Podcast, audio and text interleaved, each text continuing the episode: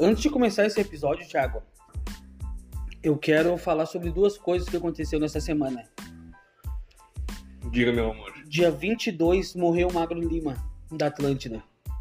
Baita cara.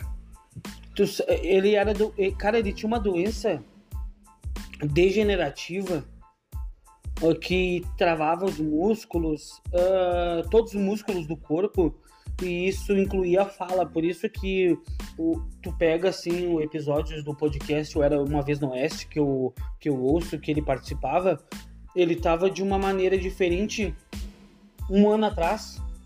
E a voz que ele tava agora era totalmente diferente. Quem acompanhava ele via assim, É. como ele estava diferente ao longo do- dos últimos tempos, assim, como ele, Uhum. ele vinha mudando, né? Uhum. Essa forma de se expressar dele. E o outro cara que morreu, o baterista do Rolling Stones. Morreu ontem. O Charlie Watts. Cara, sabe que tem um. Entre tantas coisas que aconteceram, uma, uma coisa que aconteceu foi. Uma vez eles estavam numa saída de um. um se num hotel, antes ou depois de um show. E. Eles estavam num- num- numa festa lá, numa confraternização. E o Mick Jagger ligou pro, pro quarto do Charlie Watts. E disse: Onde é que tá o meu baterista? Ele desligou o telefone, passou um tempo. Ele foi lá onde eles estavam. Ele andava sempre elegante, de terno e tal. Ele apertou a campainha, o pessoal obviamente reconheceu ele, deixou ele entrar. O Mick Jagger estava sentado no sofá. Ele chegou no Mick Jagger, pulou, puxou ele pelo, pela gola e deu um socão no Mick Jagger. Deixou o Mick Jagger sentado e disse: Tu é meu vocalista. Ai, ai. 80 anos ele morreu, cara. O, o Kate Richard, cara, ele falou na autobiografia dele que o, o Charlie fazia a cama que ele deitava. Isso pra quem entende musicalmente é muito é, para quem entende música e falando musicalmente isso é muito importante, cara, numa numa banda tu ter um baterista bom e confiável.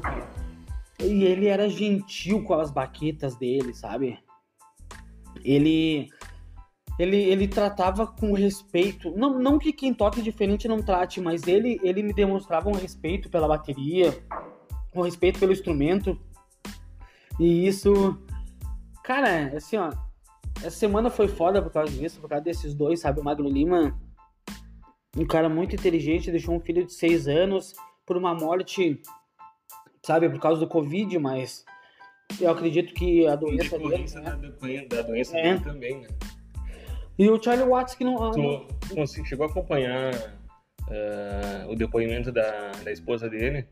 Eu vi. Eu acompanhei o final, né? eles encerraram Ah. o pretinho na terça-feira das 13 horas com o depoimento dela. Ah. Né? Cara, forte. Eu não, eu não escuto Pretinho Básico, mas naquele dia, cara, é, o Rodrigo Adams ele abriu o Despertador de manhã. É. E, A e- rádio do Magro Lima. Não, e tu ouviu? Tu ouviu ele abrindo? Eu. É, cara, foi um troço, sabe, emocionante, porque, querendo ou não, cara, isso influencia. Bom, feitas essas observações, também quero falar uma outra coisa antes de iniciar de fato o podcast.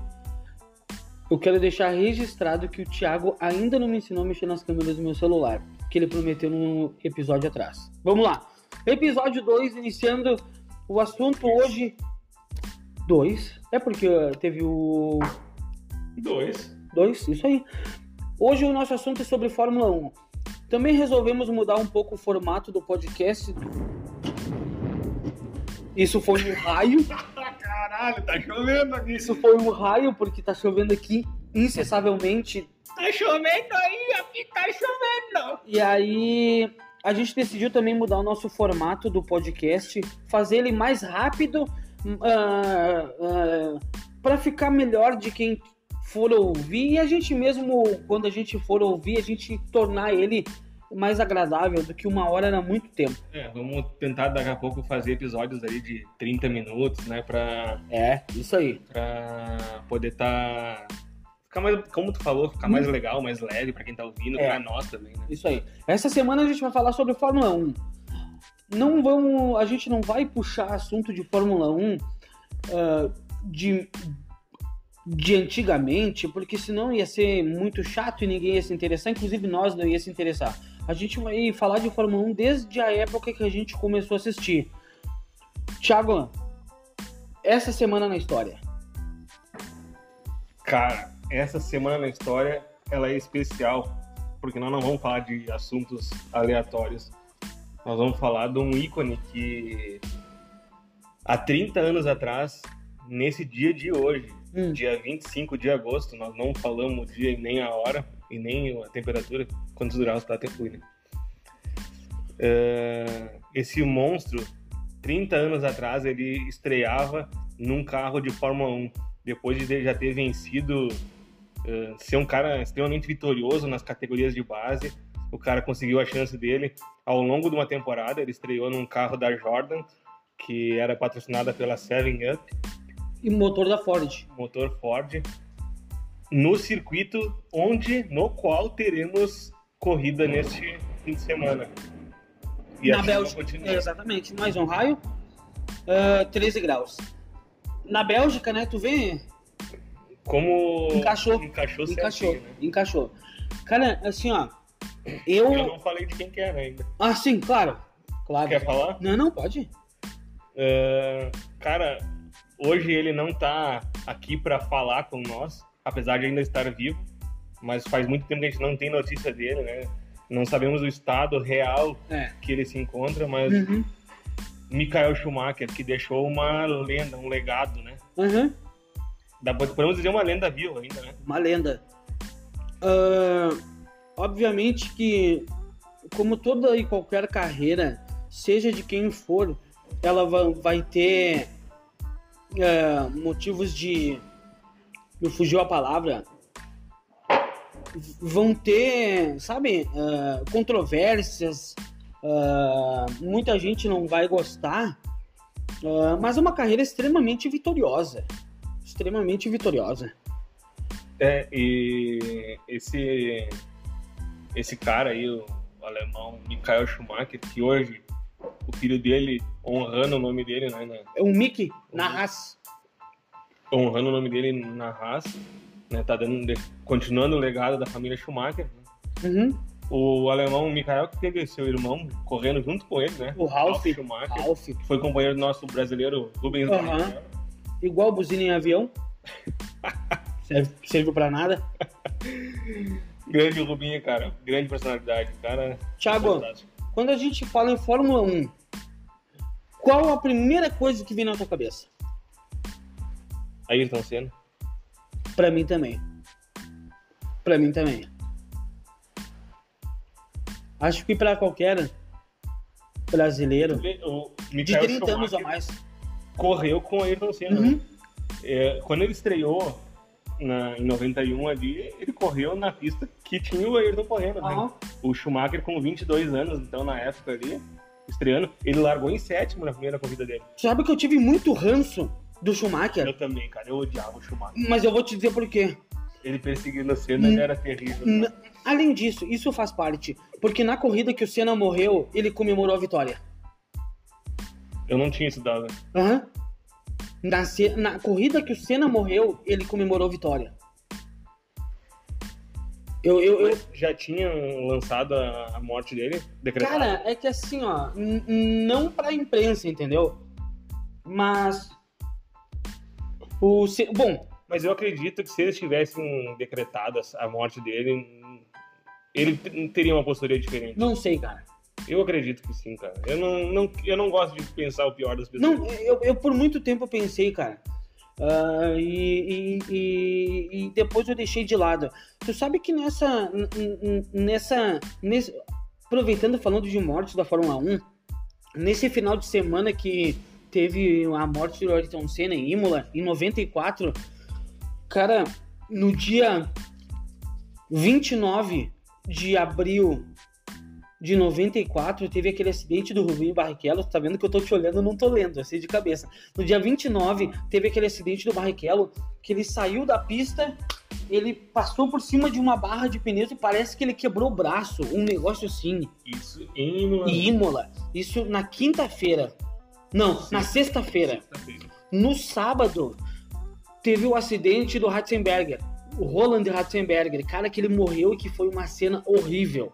Horrível. Porque quando ele, ele entrou na chicane para fazer, no S para fazer, ele foi reto, o carro dele, a câmera mostrou o pescoço dele quebrado pro lado. Uma cena fortíssima, cara. E no domingo, o Ayrton Senna. Uh, porque teve a, teve a largada, depois teve um safety car. Na, na quinta volta teve a relargada e aí Em movimento. é, em movimento, do, o safety car entrou relargado e na sexta volta o Senna bateu. Cara, eu, eu me lembro muito, cara, de estar assistindo com meu pai no domingo.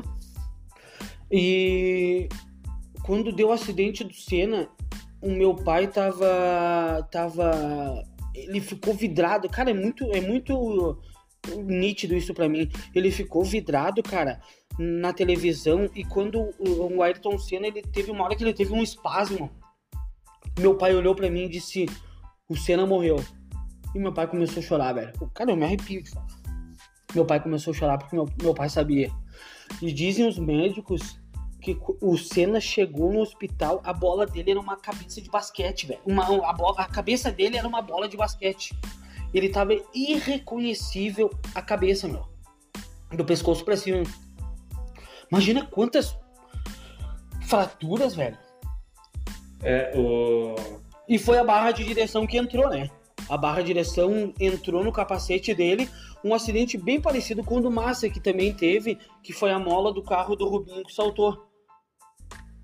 o uma... Eu nunca vi eh, nada certo dessa barra ter entrado. Aham, aham, ficou provado. A barra entrou entre a viseira e o capacete, que na época era um capacete totalmente diferente. Porque o que, que aconteceu? Como o Senna bateu reto, a barra de direção veio.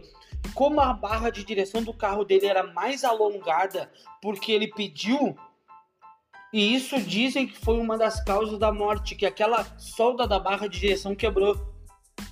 Aquele.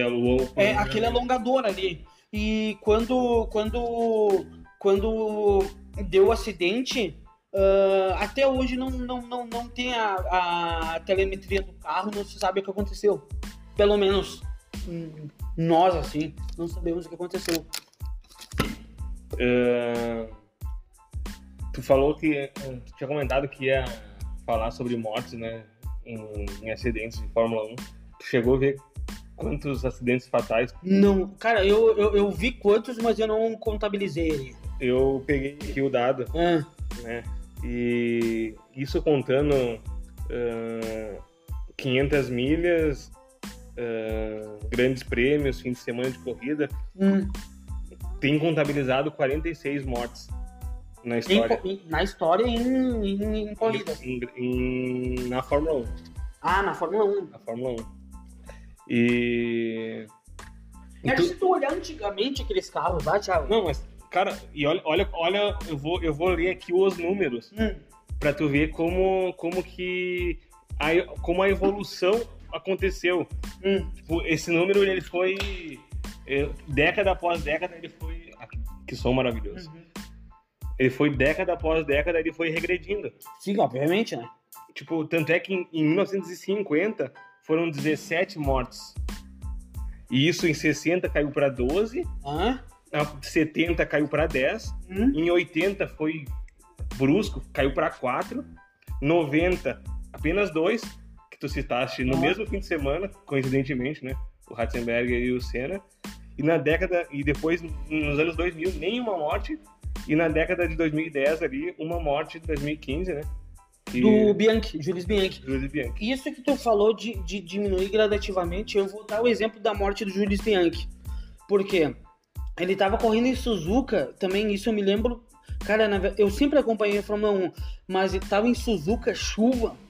Não, eh, os pilotos não estavam com os pneus corretos e teve um acidente antes ali, uma escapada, tá? o guincho chegou para tirar o carro do Bianchi. O, carro, o, o guincho chegou para tirar o carro daquele acidentado e o Bianchi vem e acertou o guincho. No meio do guincho. Aham. Ele não, ele não morreu por causa de fraturas, ele morreu por causa da desaceleração, cara. E depois da morte do Bianchi, que foi implantado o que a gente tem até hoje, o Virtual Safety Car.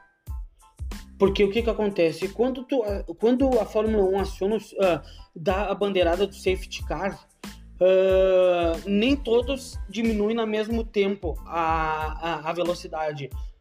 Quando a direção de prova coloca o Virtual Safety Car, automaticamente a velocidade de todos os carros diminui no exato momento. Não interessa se tu tá passando, se tu tá numa curva, se, aonde tu estiver. A velocidade diminui. Aham. É, isso um carro com todo o equipamento eletrônico que tem hoje permite que Uhum. seja feito. Uhum, uhum. Claro que na época do Senna isso não era impossível, né? Não tinha como É. tu controlar isso, mas hoje.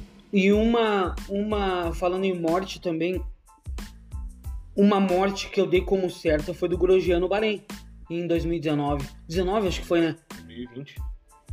Ah, 2020. 2020. Cara, ele ficou 40 segundos no fogo e o carro, o carro partiu no meio e ficou 40 segundos no fogo, cara.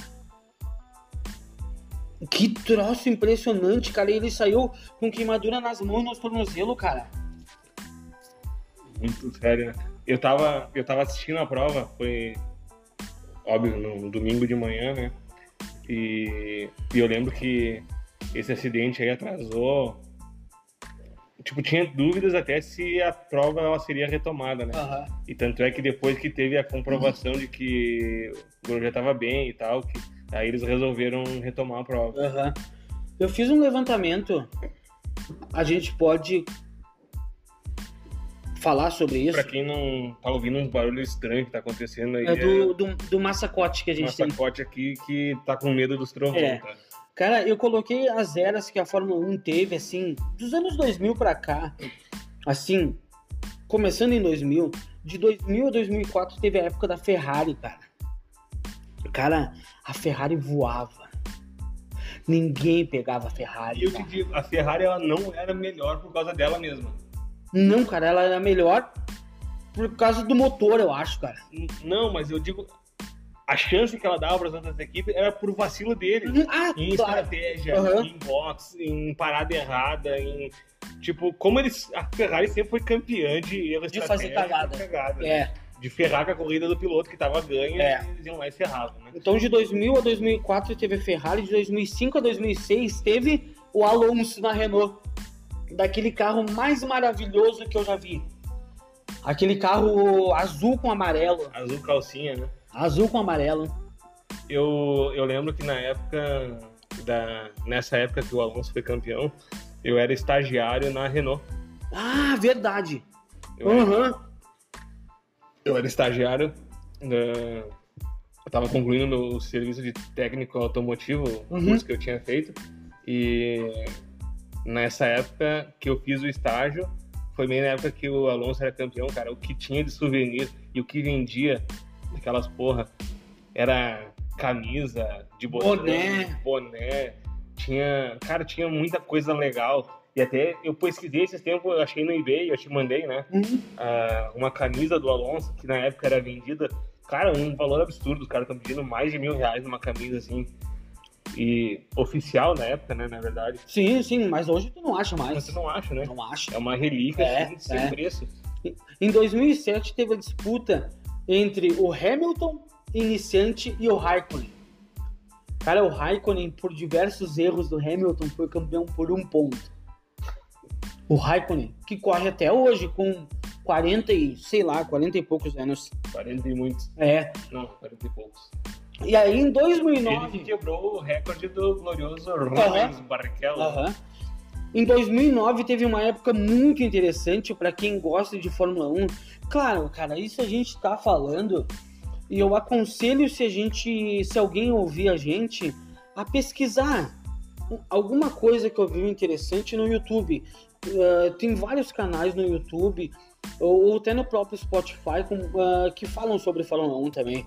E, e se achou algum assunto interessante, eu aconselho a entrar no YouTube ali pesquisar com imagens, porque o acervo que tem o é. próprio acidente do Ayrton Senna Uhum. ali, do Ratzenberg, tu, É, no YouTube. tu É, tu acha tudo. Tem bem, Uhum. com imagens bem boas, assim, pra tu poder E a- ver, né?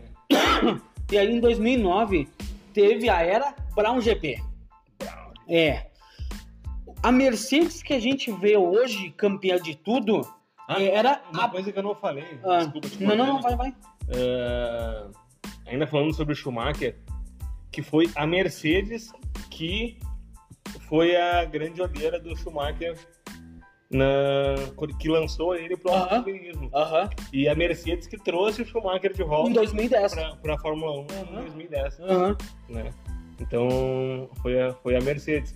Ele que se consagrou na Ferrari, né? Ele Aham. teve sua história iniciada lá na Mercedes. É, em 2009 teve a Brown GP, que a Brown GP vinha de que, de que equipe, tu te lembra? Ela vinha da McLaren? Não. Ela vinha da McLaren, que Não. virou Brown GP, que virou Mercedes. Mas não foi? A, a McLaren nunca saiu de cena. Tu tem certeza? Tenho certeza, mas Fala da Brown GP que eu vou pesquisar aí. eu acho que foi a Jordan. Vai lá. Cara, eu. eh, Voltando um pouco ao assunto ali que ficou pra trás, eu tava vendo aqui. ah, tu sabe, William, qual, foi, qual é o circuito mais assassino da história? Silverstone. Errei. Não, Suzuka. não. Não faço ideia. Indianápolis. Ah, se juntar tudo, eu acredito que sim. Indianápolis. No total, sete pilotos em provas já perderam a, a vida lá. Quantos? Sete pilotos. Caralho, velho. né? E nós falamos ali do, do Bianchi, do- ele que é tio do Leclerc, né? Sim. O Aham. Jules Bianchi. Aham, Que, o, que o Leclerc anda com o número 17 até hoje por causa do. Em homenagem o ao Bianchi. E aí, na- nas eleições, tinha assim, ó, JB17, e aí os caras falavam, ah, homenagem ao Jair Bolsonaro 17. Caralho. Eu tive vontade de pegar uma granada e colocar ela dentro da minha cabeça quando eu ouvi isso aí no Twitter. Não, e só complementando, desde quando o Julius Bianchi faleceu, Ah, eh, a última morte em corrida da Fórmula 1 tinha sido do Ayrton Senna, cara. é mesmo? Foi a última morte da Fórmula 1 Caralho, não, não sabia disso. O Ayrton Senna mudou a Fórmula 1, cara. A morte dele, né? Não, não, claro, claro.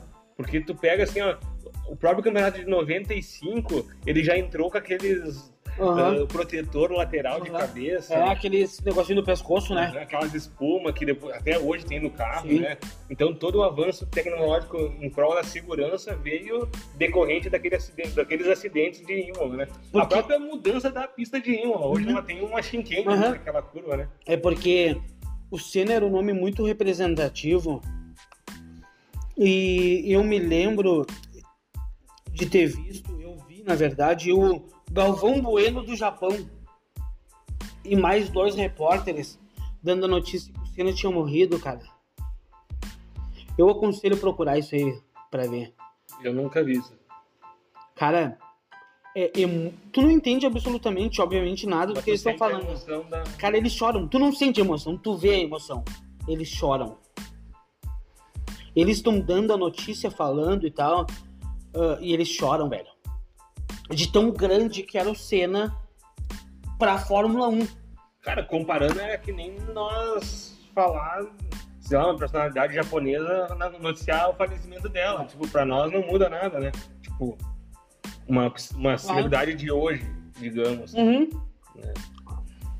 E aí, a Brown GP, que a gente vol- Voltando voltando a 2009, ela comprou a Honda. Honda. Isso. Porque o que acontece? A Honda ia fechar em 2008. E aí, entre negociações e tal, o Ross Brown comprou o Ross Brown, um- que ele até tá até hoje na Fórmula 1.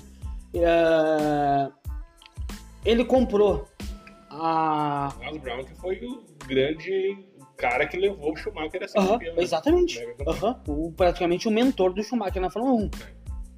Ele comprou e fez a Brown GP que não tinha. E cara, eu me lembro claramente de- cor branca e verde e limão, que na Que época. feio. Não, Pelo amor de e Deus. na época tinha umas calotas. Pra piorar ainda. Os carros tinham uma calota. Como vai E- ser em 2022, né? É. Não, mas era uma calota fechada.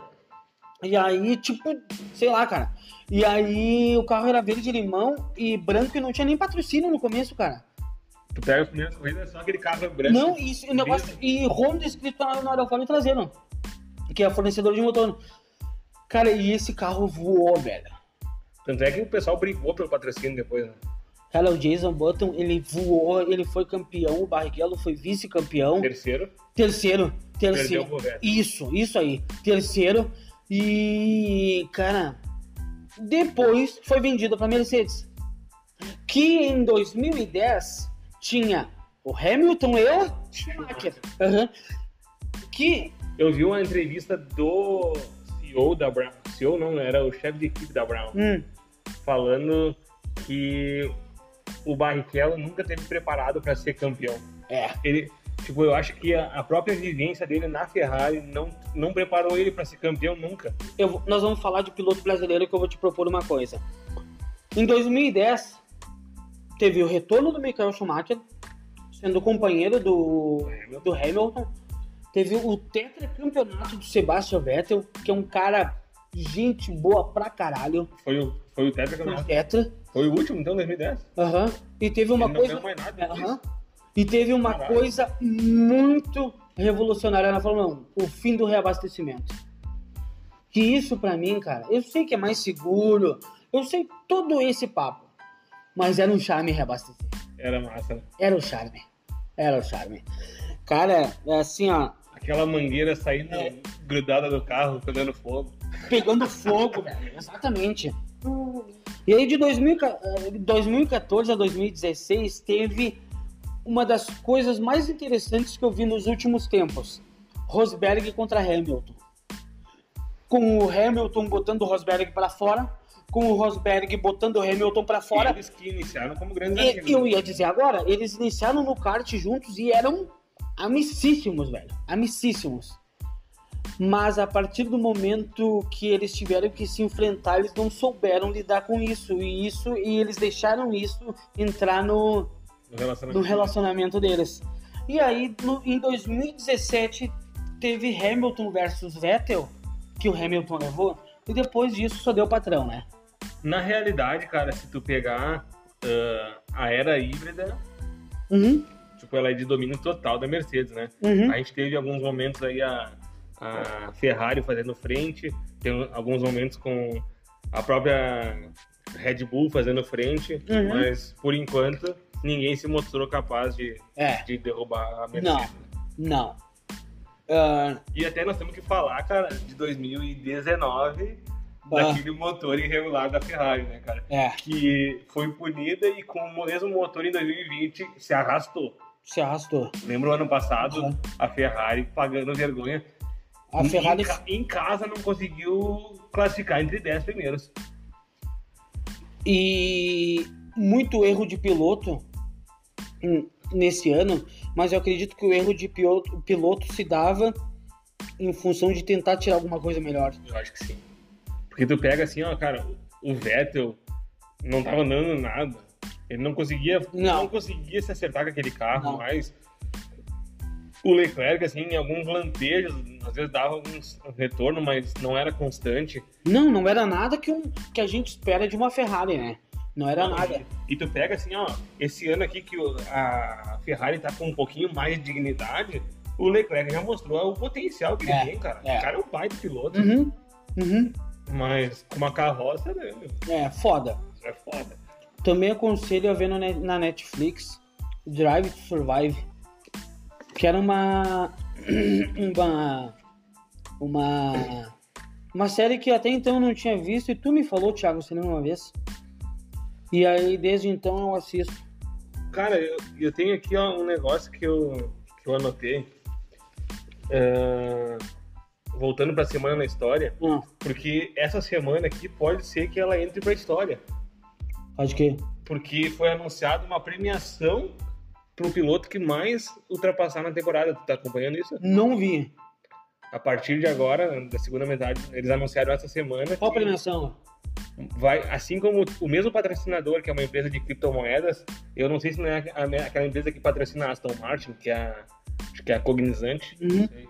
Consciente, um negócio assim, né? É. um negócio Eu, assim. eu não sei se é essa, mas é uma empresa de criptomoedas que ela já é ela que faz a premiação do- da melhor volta na prova Uhum, e do, da- do reabastecimento mais rápido da temporada, uhum, uhum, né?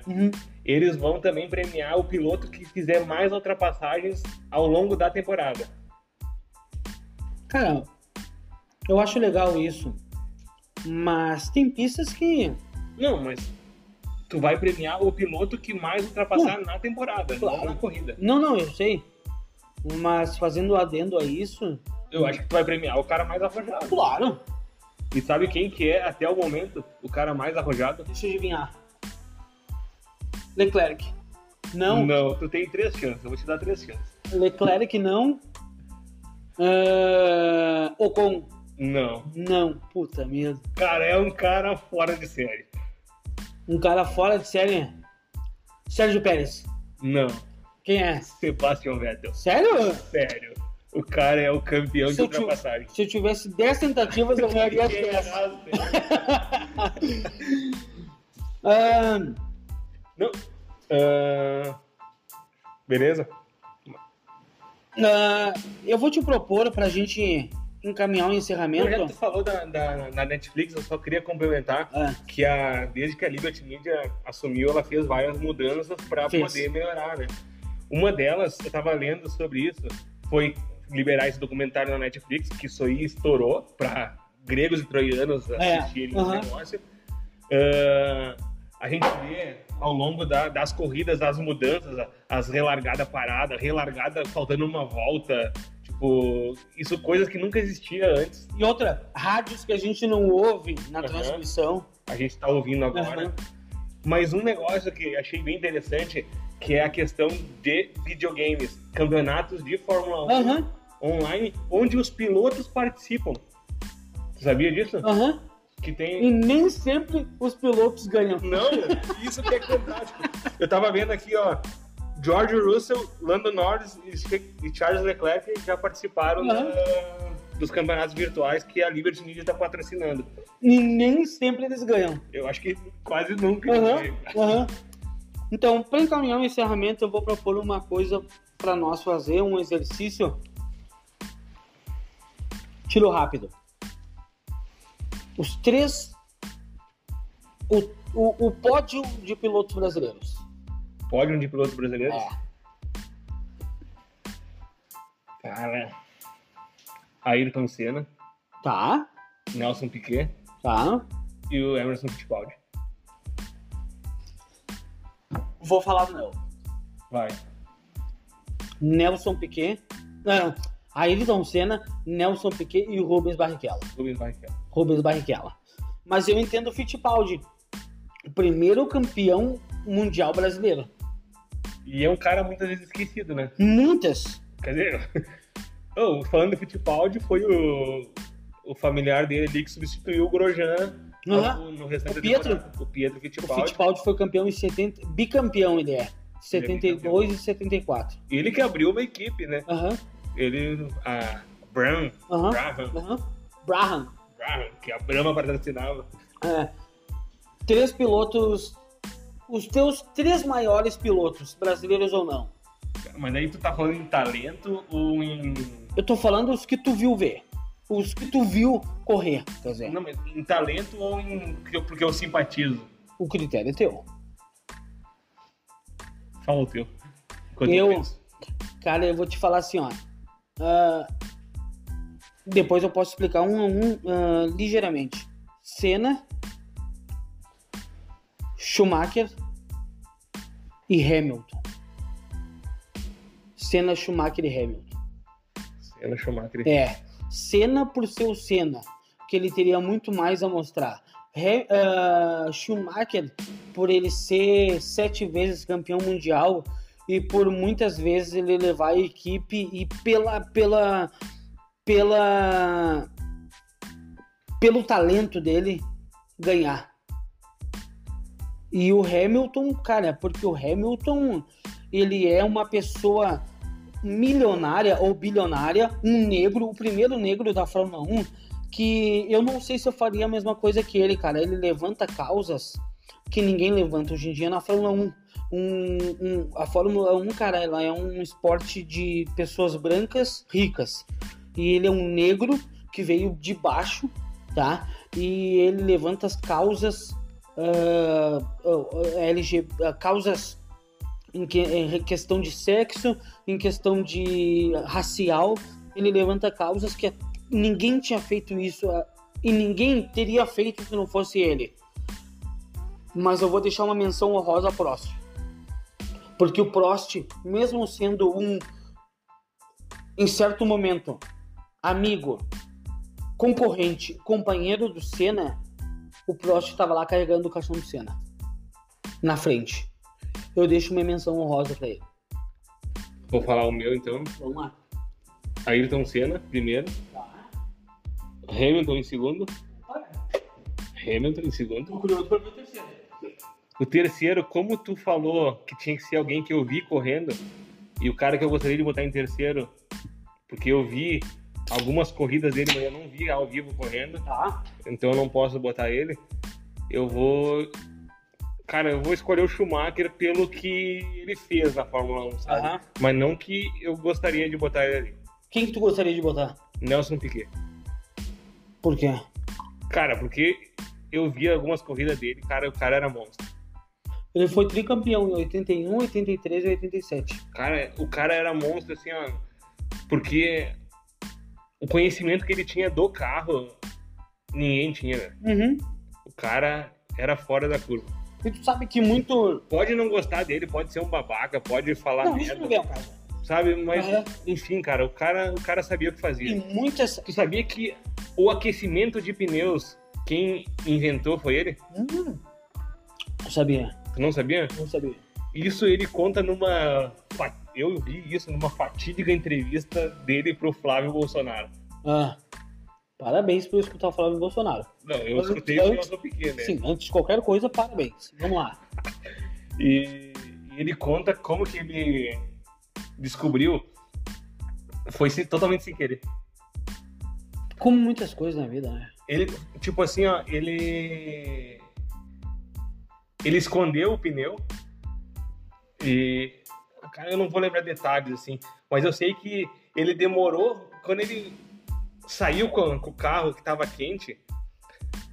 O carro andava mais que todos os outros. tipo, ele ficava duas, três voltas ali. Botando dois, três segundos em todos os concorrentes. E aí eles demoraram umas duas, três corridas para entender que era por causa daquele sistema que eles estavam guardando os, os pneus na, num lugar aquecido. Que era. Então, cara. E foi ideia dele de ter feito isso. Como ele, ele queria esconder, ele botava, ele guardava no, no local lá que acabava ficando quente os pneus. Uhum, uhum. Pois é, tu viu que interessante, né? né? E hoje toda equipe usa um cobertor térmico. Né? É essencial o O aquecimento dos pneus e o resfriamento dos freios. Ah, agora eu lembrei, lembrei. Por quê? Por causa que tinha, eles tinham que ficar, na época eles ficavam com o motor ligado aquecendo por causa das temperaturas baixas para aquecer o, Uhum, o motor e o uhum, óleo. uhum. E eles fizeram uma tenda térmica para não precisar ficar gastando o motor aquecendo. Tipo, essa, essa pisada que tu dava lá para aquecer o motor, tu dava na pista depois. Aham. E automaticamente tu acabava aquecendo o pneu também. Sim, sim. Obviamente aquecia tudo, né? Tu entendeu? E aí, quando eles tiveram a sacada que era o pneu que esquentava, eles se esconderam. No... Eles tinham uma câmera que eles escondiam os pneus pra ficar escondido. E as, as outras equipes não entendiam como é que esses caras estão fazendo pro carro Aham. voar. Aham. E era o pneu. Uma, uma coisa, o, o que aconteceu com a Ayrton Senna, que agora eu tô falando também, me, eu me lembrei. Pra encerrar? É, em Mônaco, não vou me lembrar o ano certo. ah, o Senna ele tava voando em Mônaco. E ele queria botar em cima do. Ele queria botar uma volta em cima do Alan Prost, Que era o segundo. que era segundo. Ele tava 50 e poucos segundos na frente dele. E a equipe mandando ele tirar o pé, porque ele já tava. Ah, o Ayrton Senna deu uma entrevista falando sobre essa corrida depois. Ele disse que ele não enxergava a, a pista ele entrou Em um ali. é, em uma espiral, assim, querendo no objetivo e ele bateu no no guarda-reio antes do túnel. Quando ele bateu. Eu vi assim que ele tava pilotando no automático. Aham, aham, Tipo, ele tava com a cabeça em outro lugar. E pilotando aquele carro a 300 por hora. Ele. Quando ele bateu o carro no guarda-reio, ele saiu do carro e ele tinha um apartamento em um Mônaco, foram achar ele horas depois. Ele dentro do apartamento dele. É, ele saiu caminhando pela, pela ponte ali na beira da, Aham. da, da orla ali. E aí ele falou que isso ele aprendeu muito porque ele não queria vencer, ele queria humilhar o Prost. E isso, e, e isso fez com que ele, ele batesse e saísse da pista. Então, é, uma boa semana para todo mundo e para quem escutar, obrigado pela preferência. Beijo, te amo.